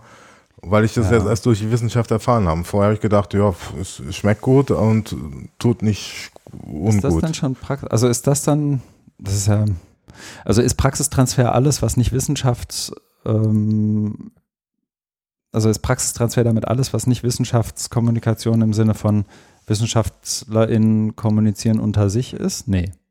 Ne, also Praxistransfer ist dann eigentlich alles, was nicht anders gefragt. Ist Praxistransfer wirklich, wenn ich jetzt irgendwie lese an der Uni, keine Ahnung, Heidelberg, ja, haben sich zwei Krebsforscherinnen zusammengetan und festgestellt, dass wenn ähm, die Bratwurst im Sommer zu lange auf dem Grill liegt, dass ich dann irgendwie ein um x Prozentpunkte gesteigertes Krebsrisiko zu erleiden habe oder was. ja. Ist das schon Praxistransfer? Also es wäre, du, du hättest es ja jetzt aktiv ähm, äh, aufgesucht und wärst auf die Info, ne? Aber ich glaube, die, also die andere Richtung wäre, wenn Ja. jetzt die, die ähm, äh, WissenschaftlerInnen aus Heidelberg ähm, auf dich zugehen. Also wenn, wenn sie aus Ja. der aus der Hochschule heraus, wenn sie dann Das heißt, die kommen Ähm, zu meinem ein- Grillfest und Nee, wenn die ähm, bei Gr äh, Gr Weber Grill oder bei anderen Grillherstellern unseres Vertrauens einen Werbespot oder bei dem Pros oder wenn du dir einen Grill kaufst, dass da, Okay. dass da ähm, was draufklebt Mhm. jetzt, ne? Vorsicht, ne? So wie bei Kaffee. Kaffee soll man nicht so heiß genießen oder Vorsicht, ne? Wenn du dir es über die Hose schützt, könnte heiß sein und so, ne? ja, Gut, das, also ich hoffe, dafür braucht man keine Wissenschaft. nee, genau, das war jetzt ähm, etwas polemisch. Ja. Aber das wäre, ähm, ja, das wäre schon Transfer, wenn, wenn das was wäre, was, was du vor, also was vorher noch nicht gewusst wurde. Mhm. Ne? Also es ist vielleicht ein konstruiertes Beispiel mit der Bratwurst, aber trotzdem, es geht dann, man wusste es vorher nicht. Es ist eine Erkenntnis und ähm, hat dann Einfluss auf die Praxis, nämlich auf die Praxis des Grillens, ne? dass mhm. du sagst, okay, ich guck, dass die Wurst nicht zu schwarz wird und nimm sie vor unter. Ne? Dann, dann ist ja, ist ja das aus diesem engen Zirkel, ne, wo die ja. sonst, ne, was du Wissenschaftskommunikation nennst, wo die dann auf Tagungen über berichten, über die ja. ne, Krebserzeugung, Bratwurst, ne, man da Talks und, und, und Papers noch und nöcher, mhm. aber ist alles abgeschlossen. Und wenn du also aus einem System in, in ein anderes hineingehst. Mhm. Ne? Also in dein, also auch in die Praxis. Und, und bei, bei, bei Praxis, es gibt ja nicht die Praxis, sondern es gibt verschiedene Praktiken ticken. Ne? Ja. Die, die, sind ja äh, miteinander verkoppelt. Ne? Also du, du, ne, du dann beim Grillen oder bei der Arbeit und so weiter. Ne? Und wenn das da, da einen Einfluss hat, oder das also, also Auswirkung, ist halt die Frage, muss das, muss das dann so wirken, dass du dann sagst, okay, ich ändere jetzt mein Grillverhalten oder äh, reicht es schon aus, dass du dass dich die Info irgendwie erreicht hat? Oh Gott, ja, Bratwurst kann oder Acrylamid kann Krebs erzeugen. Ne? Das ist ja, das glaube ich, da nochmal eine ne Frage. Also Transfergrad. Ja. ja, und ich habe dann bin, also ich bin dann ehrlich gesagt wieder beim, beim Anfang, bei das, was Wissenschaft schon immer getan hat, war ja genau solche Prozesse zu informieren. Ja. Ne? Also das ist ja jetzt nichts Neues, dass irgendwie ein, eine Krebsforscherin oder eine Medizinerin oder wer auch immer irgendwo etwas untersucht, feststellt, oh, wenn das aber, wenn diese Wurst folgende, ja. ne, ja. was auch immer, dann, dann gibt das aber Krebs. Das ist ja im Prinzip so wie dein Penicillin-Beispiel auch. Ja. Oder wie jede andere Art von medizinischer ja. Forschung ja eigentlich ist. Vielleicht ist Medizin auch ein ja, richtig. vielleicht es als gibt, Disziplin ein doofes Beispiel. Es gibt eben diese äh, unmittelbar direkt verwertbaren Wissenschaftsdisziplinen. Aber was ist mit genau. Literaturwissenschaft? Genau, aber auch da ist es doch so, wenn ähm, also auch da könnte man so einen Fall konstruieren. So, die Literaturwissenschaft hat irgendwie herausgefunden, dass Goethe ein Frauenhasser war. Naja, das würde das die Literaturwissenschaft rausfinden? Also, oder braucht man dafür die Literaturwissenschaft? Weiß ich nicht. Also oh. nehmen wir mal an, die Literaturwissenschaft findet irgendwie was wäre es denn da gerade der aktuelle Diskurs irgendwie, hat einen konkreten Beitrag zu der Handke-Nobelpreisdebatte, die ja irgendwie jetzt gerade stattfindet. Ja, ne? das ist auch wiederum, ähm, äh, Entschuldigung, aber das wäre wiederum die Öffentlichkeitswechsel. Also man muss schon in der Disziplin ja. bleiben. Ne? Ja, aber. Und da ist es auch nicht, nicht mein Fachgebiet. Nee, aber da wäre so was, also ich wird irgendeine neue Figur, literarische Figur entwickelt oder Erzählform. Ja. ja. Ne? Oder diskutiert oder neu interpretiert. Genau. Ne? Aber das hat doch einen Impact. Also ja, das, das ist aber mit Handke, das ist ja genau schon, glaube ich. Aber dann, Impact, dann machen ne? wir mal vielleicht, ähm, machen wir vielleicht mal die, keine Ahnung, denken wir uns, dass irgendwie die Wissenschaft im Kontext von E-Games herausgefunden hat, dass irgendwie ähm, eine bestimmte Art von Erzählweise irgendwie besonders gut bei 14- bis 25-Jährigen ankommt, wenn man das so oder so oder so erzählt. Ja. Und das ist ja schon immer so gewesen, dass das dann irgendwer aufgreift ja. ähm, und, ja. und in der Produktion von irgendwelchen Inhalten irgendwie aufgreift und das mal ausprobiert. Ehrlich gesagt ist es, glaube ich, meistens eher andersrum, dass jemand was ausprobiert, die Wissenschaft beobachtet das und kann das dann in irgendeiner Art und Weise systematisieren und beobachten und so, so abstrakt darstellen, dass daraus irgendeine Art von Regel erkennbar wird, irgendeine Art von Theorie abgeleitet wird und nicht andersrum. Ne? Also es ist, ja. glaube ich, eher selten, dass so die Art von Innovation, dieser Erzählstil, den müsst ihr jetzt mal den 14- bis 25-Jährigen ausprobieren. Ja. Das sagen, glaube ich, WissenschaftlerInnen selten, sondern es passiert eher andersrum. Die beobachten in der Wirklichkeit etwas, ähm, analysieren das in irgendeiner Art und Weise und geben dann wiederum Menschen in der Praxis, in Anführungszeichen, wiederum vielleicht bestimmte Logiken oder Hilfsmittel auf den Weg, dass solche Fälle besser zu erkennen oder sich derer zu bedienen. Ja. Wobei, ähm, oh, oh, ohne es jetzt noch komplizierter mhm. zu machen, aber ähm, jetzt mal bei Literatur, also ja. äh, was mir da jetzt auch gerade mal äh, eingefallen ist, oder äh, ist so der Punkt, klar, ähm, es gibt ja auch zum Beispiel die Filmindustrie, die verfilmt Bücher. Mhm. Na, und das ist ja auch, ein, also es geht ja, glaube ich, in die Richtung, was du sagst. Ne? Das ist ja ein mhm. beliebtes Mittel, dass du, dass du ähm, sagst, du hast jetzt ein Buch ähm, mhm. entdeckt und, und das findest du toll, machst einen Film draus, äh, kaufst die Rechte, machst ein Drehbuch, verfilmst das, wird ein ja. Riesenerfolg. Ne? Und ja. Film steht dann nach, nach ähm, verfilmt nach Roman so und so. Mhm. Aber das ist ja noch keine Wissenschaft, aber deswegen meine ich mit noch komplizierter. Also Literaturwissenschaft ist ja dann auf so einer Metaebene ist ja der Diskurs über die Literatur. Und dann mhm. ist ja die Frage, inwieweit dieser Diskurs wiederum die Filmwirtschaft als Beispiel jetzt ja Ne? Also wenn die jetzt, wenn die jetzt sagen, dass, dass das, ne, also das sind irgendwie verschwurbelten, ohne dass es jetzt abschätzig klingt, aber irgendwelche verschwurbelnden äh, Diskussionen über Autor oder Autorin XY, inwieweit das dann einen Einfluss oder Auswirkungen oder inwieweit das dann transferiert wird, ne, in die Praxis des Filmmachens. Und ich glaube, da gibt's ganz häufig keine direkten Input-Output-Logiken, Ja, ja, ja. sondern ist dann halt ein bisschen komplexer und ein bisschen mittelbarer. Aber ich glaube, Wissenschaft hat schon immer so funktioniert. Dass sie in irgendeiner Art und Weise auch auf Gesellschaft Einfluss hatte und andersrum. Also sonst so, dass so dieses, dieses immer etwas Abfällige ähm, von, ne, so, so, gibt ja einen Haufen Menschen, die irgendwie von der Wissenschaft irgendwie dann als, so, du hast den Elfenbeinturm ja schon angesprochen, die das irgendwie so verstehen. Das, das glaube ich nicht, dass Wissenschaft so war. Es gibt schon diese verschwurbelten Diskussionen, wo irgendwie, ähm, keine Ahnung, eine Dekade von vor 40 Jahren rausgepackt wird. Ähm, ich glaube, gerade in so kultur-, literaturwissenschaftlichen Mhm. Kontexten und dann irgendwas untersucht wird, wovon Menschen wirklich schweren, überhaupt, wo es Menschen schwerfällt, überhaupt eine Vorstellungskraft davon zu Was entwickeln, da passiert was ist. da, was da passiert ist, geschweige denn, was untersucht wird. Genau. Aber bis zum gewissen Grad lässt sich auch daraus wieder irgendwie was ableiten, was dann in irgendeiner Art und Weise in Gesellschaft wieder ankommt und Ja, wobei, ähm, wird. äh, um, um um Mhm. das mal so ein bisschen herauszufordern, zu provozieren, vielleicht gehen wir ähm, von einem zu idealistischen, von der zu idealisierenden Vorstellung von Wissenschaft aus. Ne? Also wenn man guckt, wie, wie, wie das da wirklich abläuft. Ne? Also ähm, das Bild, also ich habe das ja, das Mhm. war so eine Eingangsnotiz, also ja, dass die Wissenschaft ähm, vor 100 Jahren oder 200 Jahren so, bei- so bei Humboldt ja sehr, sehr elitär war. Ne? Es konnten nur Mhm. ganz wenige Menschen überhaupt studieren und Klar. aber ähm, und und forschen dann auch.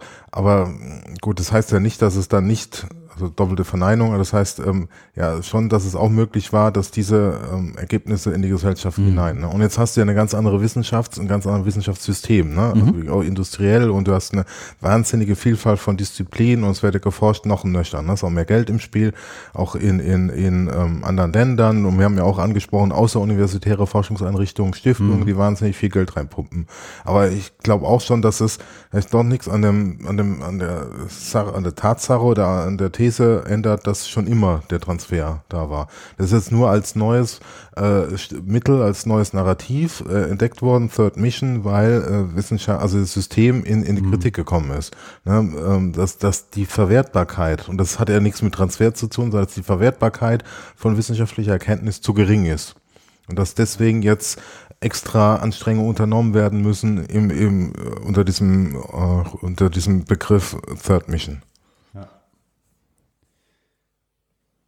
Das könnten wir auch gerne zur Diskussion. Wir können ja auch partizipativ sein, hier in unserem Podcast unsere geschätzten Hörerinnen und Hörer äh, auffordern, sich zu beteiligen. Ja. Über die Kommentare oder über sonstige ihnen zur Verfügung stehende Kommunikationsmittel. Ich wollte gerade sagen, weil für mich klingt es auch so, als hätten wir jetzt zumindest einmal so, so einen Bogen gemacht und, und ähm, so ein paar Aspekte von dem, was wir unter Praxistransfer vielleicht mit unserem, oder zumindest mit meinem teilweise, glaube ich, auch naiven Verständnis von Praxistransfer irgendwie, ne?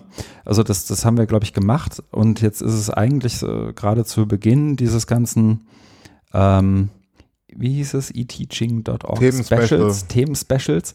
Ähm, und jetzt zeichnen wir, wie ich heute gelernt habe, auch tatsächlich zu Beginn dieses Themen-Specials auf. Ich habe gerade mal auf der Webseite geguckt gehabt und gibt einen Haufen Online-Events, ähm, die da auch Bezüge zu herstellen werden in den nächsten Wochen.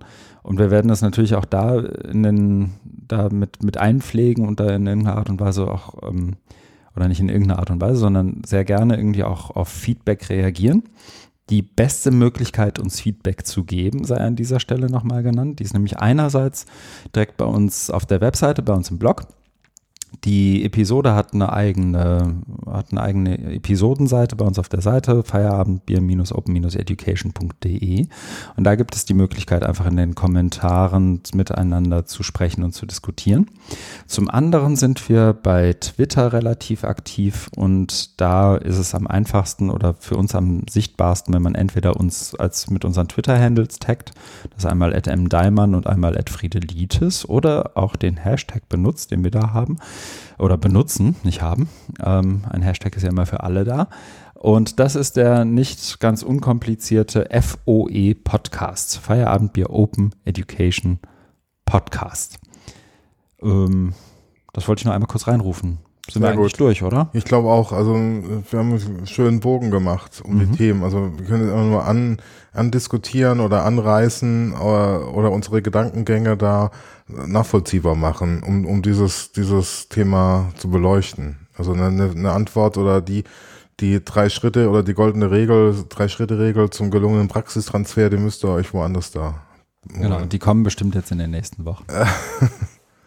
Ich würde noch schnell erwähnen, weil ich das manchmal vergesse, aber ich, heute habe ich es nicht vergessen, dass ähm, das hier ein werbefreier Podcast ist. Und obwohl wir ab und zu Anfragen bekommen, ob wir Werbung schalten möchten, wir uns bisher immer diesem äh, Kommerz gewährt haben. Und das wird uns anderem, unter anderem dadurch ermöglicht, dass wir Edufunk-Mitglied sind.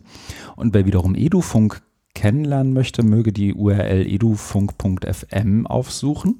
Oder aber, ähm, wer auch immer diese Edufunk FM oder auch diesen Podcast wahnsinnig spannend und interessant und fördernswert findet, möge bitte spenden und zwar an den Verein ZLL21 und auch diesen Link haue ich mal in die Shownotes, da gibt es eine Bankverbindung und der Verein freut sich über regelmäßige und möglichst große Spenden. Sehr gut. Dann sind wir jetzt durch, ne? Ja, Cool. danke fürs Zuhören. Kapitelmarken gibt es heute Kapitelmarken nicht, gibt nicht so. es doch, 12, 13 habe ich. Ah, sehr gut. Nein, Quatsch, nee, 10, 11. Ja, Ähm, Shownotes gibt es auch mit ein paar Links. Wir haben auch noch ein Genau. paar Artikel, die wir jetzt gar nicht explizit besprochen haben, aber auf die wir uns hier und da schon beziehen ja. in den Shownotes aus der Deutschen Universitätszeitung und so weiter. Ähm, und bald gibt es uns auch hoffentlich wieder regelmäßiger mit ganz normalen Episoden, Genau. in denen wir auch weniger nur ein Thema beackern, sondern mehrere. Vielen Dank fürs Zuhören. Danke. Auf bald.